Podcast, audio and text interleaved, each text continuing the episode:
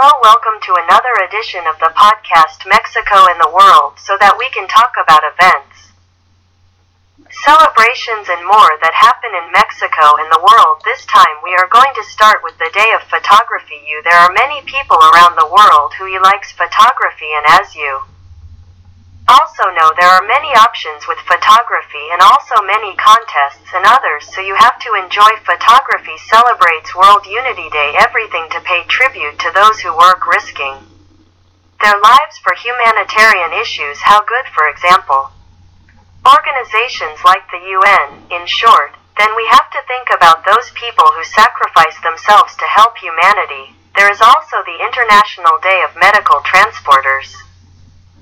This refers to ambulance drivers, which is also a job for them. Let's say sometimes how soon they get to have accidents because they are in a hurry to take the patient or get to see the P patient. In short, there is much around everything that these ambulance drivers live, so it is a good idea that we are aware that they also have their importance. Who is there is the International Day to remember those victims of terrorism as you know today and in the world.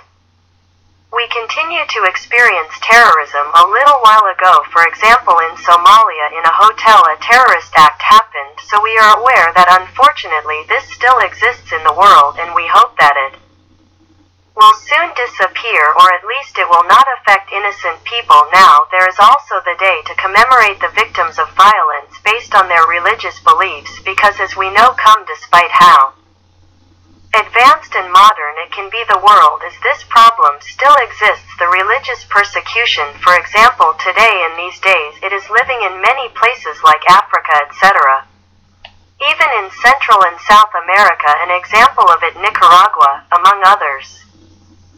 Then let us be aware that there must be religious freedom on the international day to commemorate the abolition of slavery and the victims of stalinism and nazism let us then remember this. Let us be aware that unfortunately today there are still some types of slavery that we hope that also as we had commented with the other aspects this also disappears because we want the world to be better. So we try to fight against this and avoid this and we are also curious. But you what is the commemoration of the International Day of Rare Music? So it is rare music all those who love and enjoy music well this day also exists for those who also even like to venture into the different aspects of music well. That's everything for the moment in this edition. We leave the topics on the table. As always we don't want to say goodbye without thanking you and reminding you of our social networks email.